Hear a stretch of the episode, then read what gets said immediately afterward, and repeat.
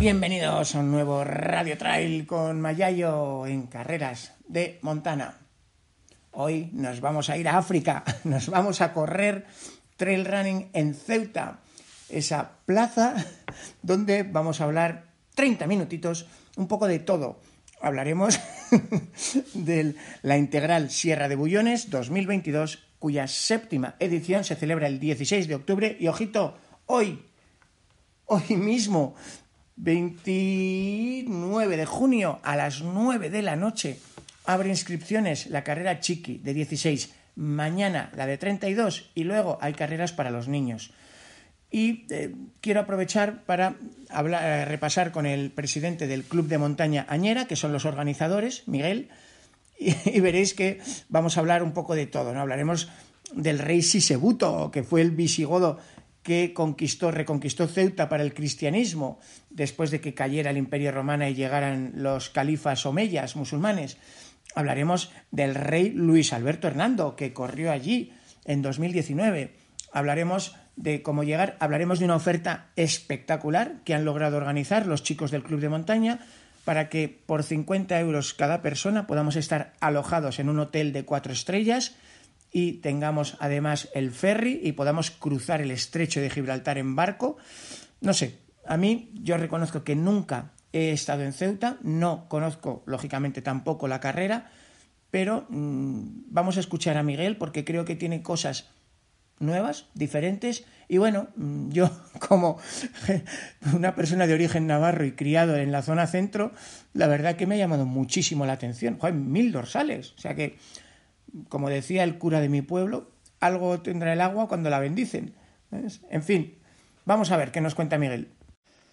Bueno, pues bienvenido Miguel, presidente del Club de Montaña Añera, que organiza desde hace ya pues eh, siete ediciones, va a ser esta, la integral Sierra de Bullones en Ceuta.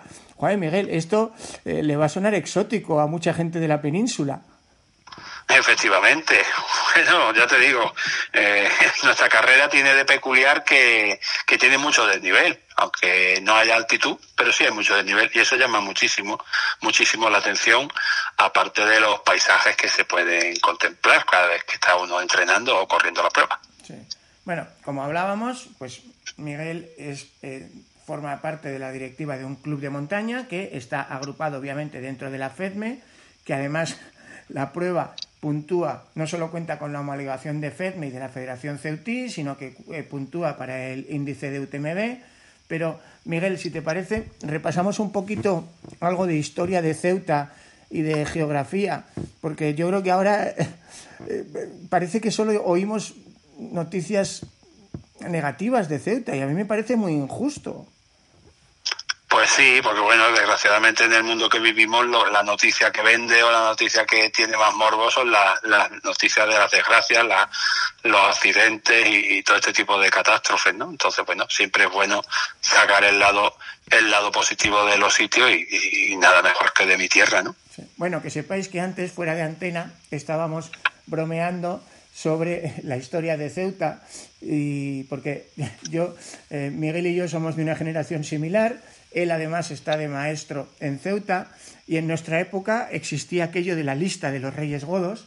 Y le decía que sepas que fue Sisebuto, el rey visigodo que reconquistó Ceuta para España. O sea que por lo menos desde la época de Sisebuto ya la España visigoda estaba aquí, pero es que encima, ¿sabes tú, Miguel, que por culpa de Ceuta cayó la España visigoda? Efectivamente, la traición del conde don Julián. Sí.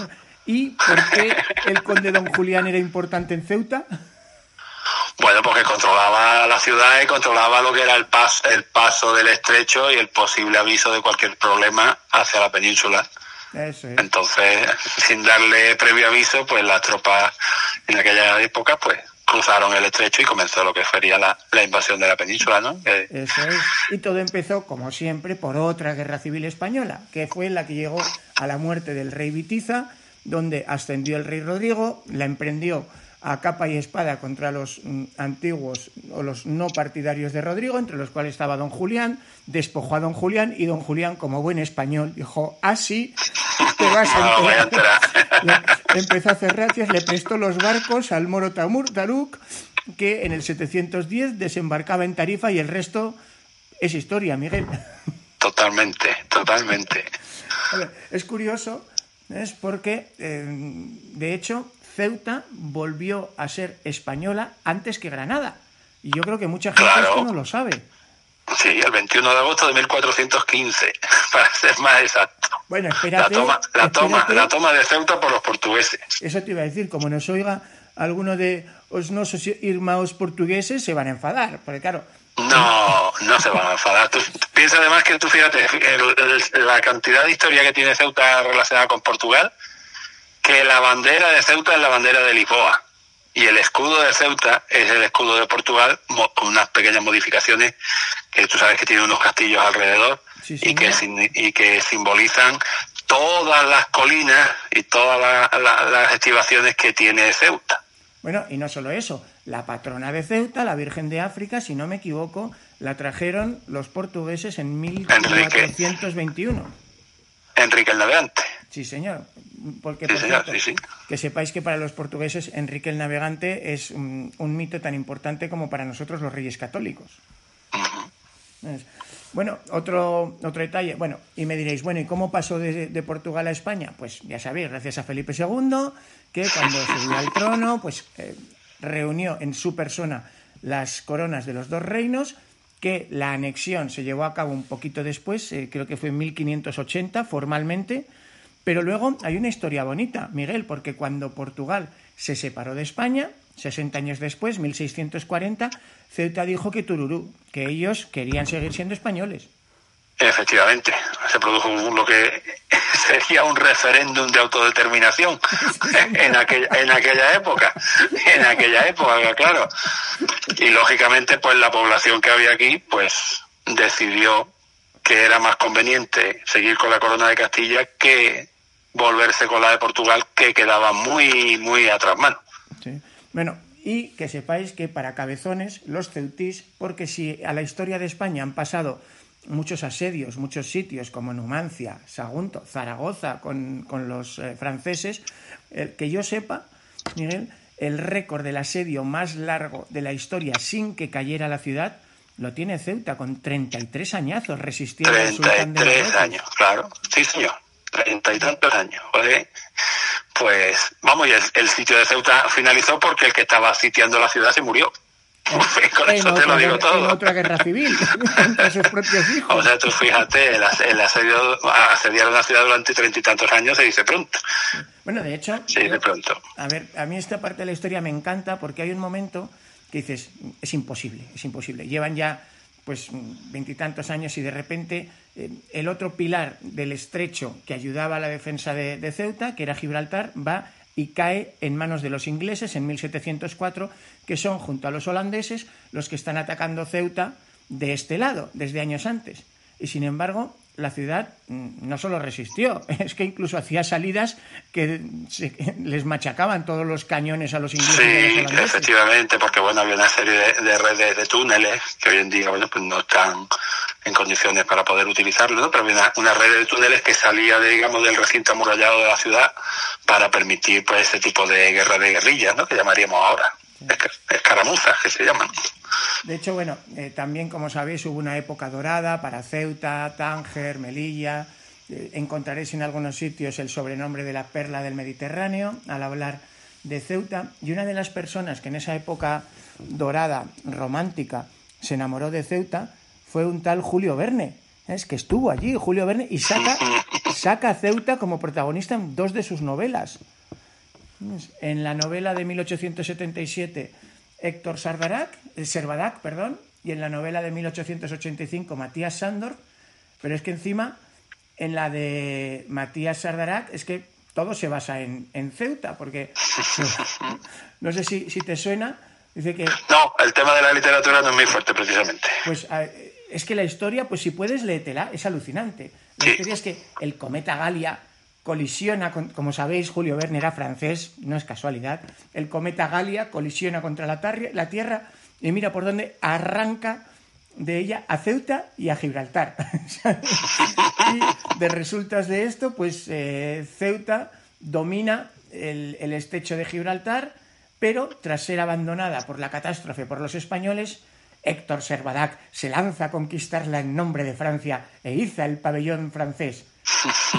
pero llega tarde y por supuesto que los ingleses ya se la han comprado a los españoles, los restos. Así que se lía una entre franceses e ingleses.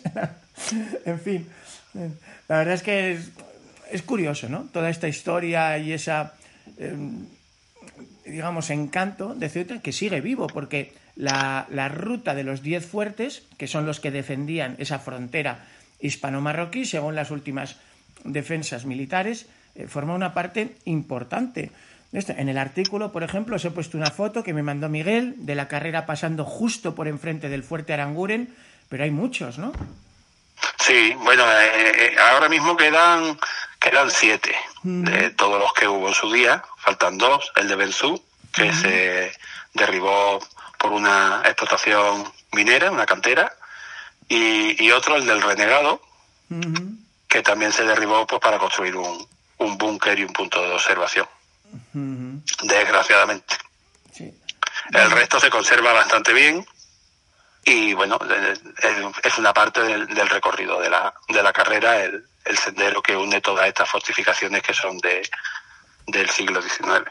Sí, otro de los alicientes es ir, como comenta ahora Miguel, ir a ver todos los restos arqueológicos que hay allí, porque lo mismo te encuentras sarcófagos romanos, que te encuentras mm, restos de basílicas paleocristianas, eh, en fin, claro, es que son tantos años desde que el Imperio Romano fuera quizá el, primer asentamiento relevante. Bueno, no, desde los fenicios, claro, fenicios y cartagineses. Efectivamente, es que el, enclave que tiene Ceuta lo hace un lugar privilegiado. Pensemos en la, en la, con la mentalidad de, de, esa época, ¿no? no con la actual es el que controlara esta ciudad, controla la puerta de acceso al Mediterráneo. Lo mismo hicieron los ingleses con Gibraltar, ¿no? Su objetivo cuál era. No, es, no porque le apeteciera tener aquello, era simplemente por estrategia geopolítica que se dice ahora. Entonces, la llave del Mediterráneo está aquí, en, en, las dos orillas del estrecho, y los dos puntos que están más cerca, pues son, son estos dos. Entonces, por aquí han pasado todas las civilizaciones, y aquí ocurre un poco como ocurre en Cádiz, ¿no? Que cada vez que se hace un edificio, se escarba un poco, pues salen restos de todo tipo y de toda época. Bueno, pues ahí tenéis buenas razones para convencer a la familia de que nos acompañe a correr a Ceuta. Y ahora vamos a la parte friki nuestra, que es la carrera. Bueno, a ver, cuando hablamos de trail running de Ceuta, hay varias carreras. De hecho, bueno, antes no me resisto, hay otra carrera que nació por defender Ceuta, que son los 101 de Ronda. Y es que, eh, no sé si... Bueno, eso es, un, eso es un mito, eso es un ah. mito. Es un mito, eso es un mito. Te, lo digo de buena, de buena tinta, ¿vale? Porque sí es verdad que cuando el, sitio de, de, Melilla acudió la legión de Ceuta a, salvar la ciudad del asedio de Adercrin, Correcto. pero, pero, y, y, te lo digo de buena tinta porque he hablado con, digamos, con los padres fundadores de los 101, a, los que uno, uno trabaja aquí en la ciudad y tengo una gran amistad con él y me decía que no, que esto no, no tiene nada que ver, los 101 no tiene nada que ver con, con los ciento y pico kilómetros que recorrieron en el, en el rescate a Melilla, ¿no? Eso se hizo con posterioridad, mucho después, con el objetivo de montar una carrera cívico-militar para, digamos, confraternizar con la población civil y, bueno, el primer lema de, la, de, la, de los 101 era la legión contra la droga. Y se hizo desde Ronda a Marbella.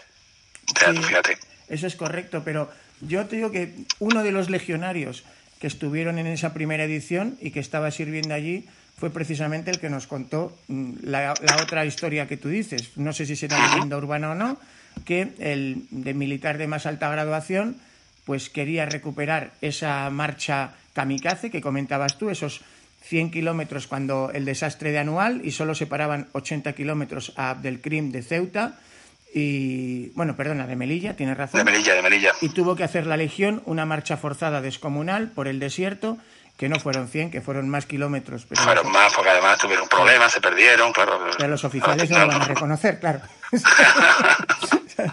y que llegaron corriendo a Ceuta, como tú decías, para embarcarse a salvar Melilla. Eh, exactamente. Bueno, en fin, yo creo que es bonito conocer un poco de la, historia, porque... Sí, hombre, claro, te pone, te pone, te sitúa, te sabes, porque sepas un poco dónde estás y lo que ha habido ahí. Yo creo que a todo el mundo nos gusta saber un poco eh, el contexto en el que uno se va, se va a encontrar, ¿no? Sí, a mí sobre todo, pero luego es más divertido, ¿no? Cuando vas pasando por sitios y dices, coño, pues esto es... Claro, efectiva, efectivamente, efectivamente. Bueno, vamos a la parte deportiva. Tenemos tres modalidades que, por cierto, abren inscripciones hoy a las 21, así que no se lo. Camarón que se duerme se lo lleva a la corriente. Se lo lleva a la corriente. Porque esa es otra, que, que los eh, dorsales vuestros vuelan. Eh, ¿Cómo es posible? ¿Hay tanta afición ahí en Ceuta a las carreras pues, de montaña? Mira, esta, esta carrera, que la montamos un grupete de, un grupete de, de amigos hace, en 2013 hicimos la, la primera edición, pues bueno, eh, cuando nosotros pusimos esta carrera en marcha en 2013, pues tuvimos, no llegamos ni a 200, participantes, ¿no? Y un poco le decía a la gente correr por el monte y te mira raro, como diciendo, este tío que está contando, ¿no? Oye, no, a correr por el monte y ahí nos vamos a perder y tal. Y bueno, pues poco a poco, el primer año fueron 200, el segundo 400, el siguiente 500 y, ya estamos en nuestro tope logístico que son mil, mil participantes. Caray, no, no hay tantas carreras ¿eh? en España con mil participantes, o sea, tiene mucho mérito. Pero sí, bueno. ¿Cuántas personas viven en Ceuta, Miguel? Pues el censo actualizado después de toda la pandemia y tal ronda los 75.000 aproximadamente. Hombre, pues ponéis a correr a, a casi un 1,5% de la población en un solo ¿Cierto? día. Ya vale, ya vale. Sí, sí, sí, sí. ¿Sabes? Más familiares y amigos que estén animando, en fin. Sí, en la carrera hay un ambientazo tremendo, un ambientazo tremendo porque además esta, esta carrera digamos que fue la madre o la precursora del resto de carreras que se han ido haciendo ya de montaña en la ciudad y que organizan pues otros clubes, ¿no? Entonces esta es digamos el, el espejo en el que todo el mundo se mira. Bullones es como el, el punto de, de inicio de una locura del trail. Mucha gente en Ceuta en el trail se inició gracias a Sierra Bullones, ¿no? Porque, bueno, antes eran corredores de asfalto, de maratones, de medias maratones, y de repente a alguien se le ocurrió decir, vamos a correr por el monte.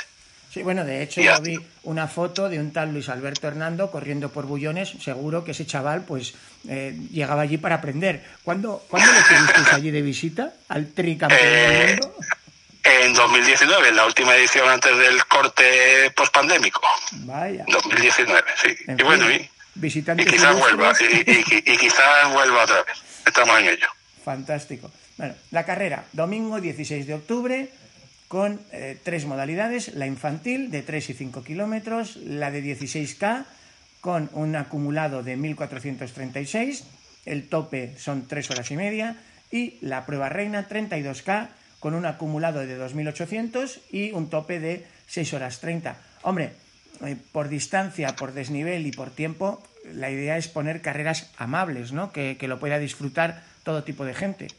Eh, Efectivamente, la, la filosofía con la que nació Bullones es que todo el mundo la pudiera hacer, que no fuera una carrera elitista, en la que hubiera unos tiempos de corte muy exigentes para, al final, de lo que se pretendía es que la gente tuviera un hábito saludable, que hiciera deporte y que disfrutara de, de- de nuestro entorno, que es una maravilla. Por eso eh, los, los tiempos, digamos, de finalización pues son amplios, da tiempo a hacerla andando tranquilamente con forma física, por supuesto, siempre, ¿no? Sin forma, sin forma cuesta.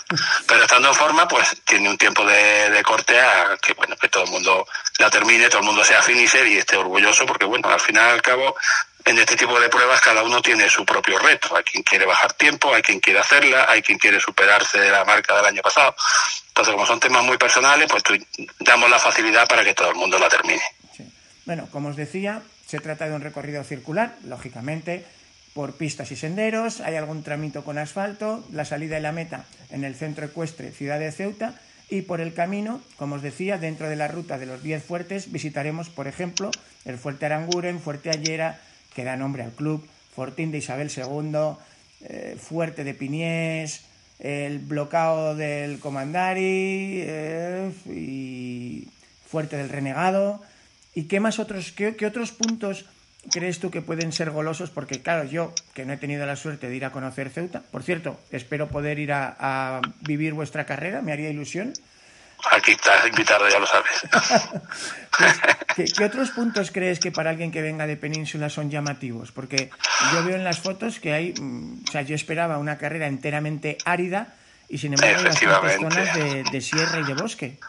Claro, claro, claro. Pues Pues mira, eh, la orografía de la carrera tiene dos, dos zonas completamente diferentes, ¿vale? Digamos que la zona norte de la, de la prueba es completamente boscosa y todo el recorrido de la parte sur es completamente, sí hay vegetación, pero no, no, no es bosque, ¿vale? Hay matorral, es arbusto, porque bueno, es ladera sur, y esa zona en un pasado no muy lejano pues se utilizó como recurso maderero y ahí bueno pues ahí después ya no se no se ha hecho ninguna intervención ¿no? entonces lo que hay mucho monte bajo mucho arbusto y en la parte norte mucho bosque. Hay bosque de alcornoque bosques de pino bosque de eucalipto.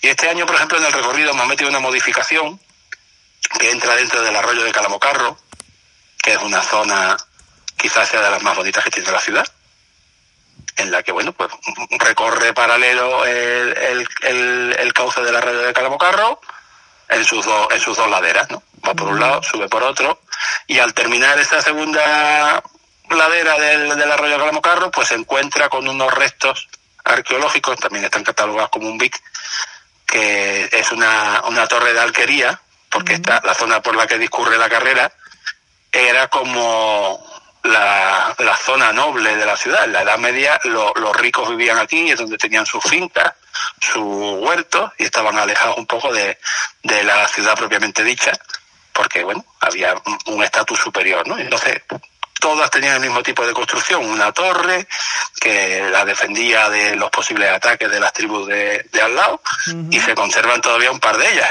Y bueno, la carrera pasa al lado de una de ellas. Qué bueno. Bueno, para los que quieran llegar, entiendo que está la forma más habitual, que es desde el ferry de Algeciras, es llegar hasta allí. ¿Alguna otra forma por la que podamos llegar a Ceuta? Pues mira, a Ceuta se puede llegar de dos formas principalmente. Una es, como tú bien has dicho, en ferry, y la otra sería desde Málaga o desde Algeciras en helicóptero. Hay una, una línea aérea, en vez de ser con avión, pues es con helicóptero de Algeciras a, Ceuta son apenas siete minutos y desde Málaga pues aproximadamente media hora. La verdad que es un viaje que merece muchísimo la pena porque en media hora has cambiado de continente y ni te has enterado. Y no te cuento ya si lo haces desde Algeciras, que en siete minutos son dos canciones de MP3. ¿eh? en, dos, en dos canciones, lo digo por medir el tiempo, que muchas veces nos cuesta mucho medir el tiempo. Eh, la sensación que tiene que ser, ¿no? Sobrevolar el estrecho de Gibraltar o, o navegarlo en fin, yo, no. Tiene, tiene mucho encanto, tiene mucho encanto. Yo, yo recomiendo a la gente que cruce en barco una vez y en helicóptero otra por lo menos, porque mm. es completamente diferente. O sea, ver el estrecho desde arriba te da una perspectiva de lo que es la boca del Mediterráneo cuando tú miras hacia el este, que es impresionante. Ese tráfico marítimo que hay, la verdad que merece muchísimo la pena. Y bueno, y, y en barco, pues igual, ¿no? Una travesía muy bonita, una travesía rápida que en apenas una hora estás en, el otro lado del estrecho y, merece la pena. Y además, además eh, hemos sacado un paquete turístico para dos personas con un precio realmente espectacular porque son 100 euros dos personas.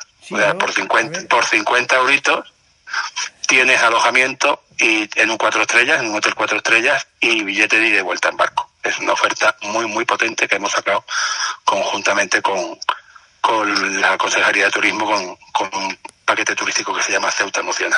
Yo reconozco que cuando estábamos preparando la entrevista, me la ha mandado por el WhatsApp hace poco Miguel y me he quedado patidifuso, porque claro, si, si no había razones ya, pues con esto, a ver, se lo pones fácil a la familia, ¿no? Imagino que hay mucho trabajo detrás.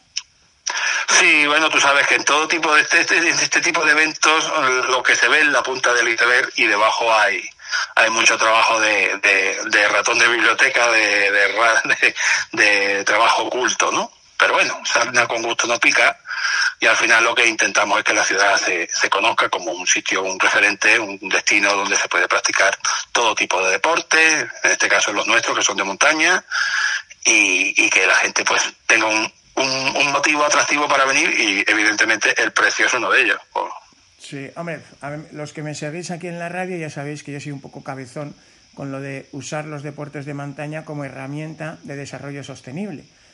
Igual mm, los tiempos del sol y playa fueron magníficos, pero ya es un modelo que yo creo que ha tocado techo y sin embargo el interior de España es que entre que tenemos una red histórica de caminos, por razones de todo tipo, cazadores, leñadores, pastores, contrabandistas, guerreros, y que eh, ahora mismo eh, tenemos toda esa zona vaciada, ¿vale? Y, nos necesita, pues yo creo que, es una forma elegante, ¿no? De ir generando un turismo, porque al final pocas cosas te hacen amar y conocer una montaña como el haberlo hecho tuya paso a paso, ¿no? y gota a gota de sudor. Efectivamente, claro que sí. La idea de, todo este tipo de eventos deportivos también es un poco situar, aparte de situar la ciudad un poco en el mapa que la gente la conozca, lógicamente también es eh, reactivar un poco la, economía de los, de los pueblos. Yo que soy también con remontes, pues a mí también me gusta irme los fines de semana a algún sitio, quedarme allí el fin de semana entero, cuando vamos con los compañeros o alguna vez incluso con la familia y echamos allí el fin de y bueno, pues se nota que el pueblo pues se revitaliza, eh, las calles están llenas, hay ambiente, los negocios funcionan y bueno, hay que echar una mano en los tiempos que nos tocan vivir, pues hay que echar una manita también y que, y que la gente pueda salir adelante, ¿no? Pero bueno, el deporte pues siempre ha sido solidario. hombre, ¿Qué te, voy a decir yo? Que llevo 20 años viviendo en Cercedilla y que Cercedilla, mm, si no hubiera sido por mm, los turistas de montaña en una primera época y después la nieve, que como vino se ha ido y ahora volvemos a depender de la montaña, pues eh, sería un pueblo completamente distinto. De hecho, no sé si habría podido. Eso, eso te iba a decir, eso te iba a decir que igual ni existía ya, porque si no hay, si no hay que hacer, la gente al final se mueve. Bueno, oye, pues enhorabuena, Miguel, por mm, recuperar todos esos senderos y por, sobre todo, poner en el mapa lo que tú decías, ¿no? Que en Ceuta, joder, también hay buenas noticias, también hay muy buenas razones para venir y pasar un fin de semana aquí. Yo te prometo que haré lo posible, me apetece mucho y, y sobre todo por abrir mi mente, ¿no? Parece mentira que una zona así no haya podido conocerla nunca con toda esa historia y si además mm, es algo que puede ir a correr con familia y amigos, cada uno en su distancia, incluso los niños, oye, ¿cómo se os ocurrió lo de meteros en la carrera de niños? Porque si me dices que erais pioneros con la carrera, ya con lo de hacer una de chiquis, ni te cuento, ¿no? Pues mira, muy fácil, porque la primera, esta es la segunda edición que hacemos carrera infantil. La primera edición se hizo en 2017 que estábamos entonces, los que estábamos en el club, unos cuantos también estábamos en la Federación de Montaña, y teníamos una escuela de montaña con los peques y entonces pues teníamos marcha nórdica, orientación y carrera por montaña, eh, escalada, teníamos todos los deportes y trabajábamos con los chavales, ¿no? Y entonces pues al presidente de la federación, a Paco, en aquel momento pues se le, se le ocurrió la idea de finalizar la, la, la escuela con, con una actividad tipo tipo carrera. Y entonces a la siguiente pues ya lo integramos dentro de, de la misma Sierra Bullones con la idea de que los chavales pues vivan lo que es una salida de montaña, que vivan una salida con su speaker, su música, su ambientazo de corredores y que la vivan, ¿no? Entonces bueno, en 2017 lo hicimos, en 2019 también y, y la pandemia pues nos cortó. Y ahora, pues, un poco también pensando en que hay que ir haciendo canteras, que los que corremos cada vez nos vamos haciendo más mayores y que tiene que venir sabia nueva, pues pues ese era el objetivo y bueno, ya veremos a ver qué tal, qué tal sale. Bueno, para el que vaya a pasar el fin de, como quiero hacer yo, imagínate si aparezco el viernes por allí, eh, me comentabas que vosotros tenéis sección de marcha nórdica, de senderismo, de escalada. Eh, ¿Qué, otras actividades puedo hacer, por ejemplo, con la familia o con amigos, así en plan mm, curioso? Oh, pues mira, Ceuta, y además en el mes de octubre se puede hacer de todo y ya no solo de montaña, ¿vale? Se puede hacer eh, paseos en kayak, se puede hacer buceo, bautismos de buceo, o sea, hay una oferta de turismo de la naturaleza brutal. Entonces, en octubre, que es una fecha aquí, mm, que es casi verano, el, el, visitante que, que, venga pues va a tener a su alcance pues o, hacer un, un, senderito en plan tranquilo y disfrutar del paisaje como cogerse un kayak y darle la vuelta a, a Ceuta o hacer una travesía eh, en el foso porque bueno no, no, lo hemos dicho antes pero la ciudad está amurallada todo lo que sería la, la ciudad antigua la, lo que llamamos nosotros la Almina. Y está está rodeada por el único foso navegable que hay en Europa que conecta el Mediterráneo y el Atlántico. Tú entras por la bahía norte y sales por la bahía sur. Y eso con tu calle lo puedes hacer tranquilamente.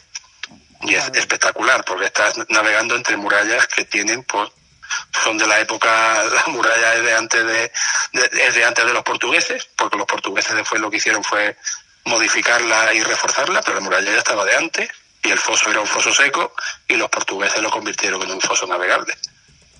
Entonces todo este tipo de cosas se puede hacer. Eso me tira, porque yo he podido hacer bastante kayak de, de joven, pues eso, eh, aguas blancas y tal, pues, eh, por todos los ríos del Pirineo y tal. Y, y, la verdad es que también probar hacer kayak marino es una sensación que si no la has hecho nunca es espectacular. Cierto. Eso sí, eh, que igual el primer día te mareas si nunca has hecho kayak. en esa época el estrecho está muy tranquilo. En octubre el estrecho respeta todavía. Ah. Ya metido diciembre ya el señor estrecho cambia de nombre. Pero en octubre, en octubre es, es benévolo todavía. Bueno, si a alguno le ha gustado, cuéntanos lo de las inscripciones antes de que se lo lleve la corriente. Hoy a las 9 la primera, ¿cómo están escalonadas?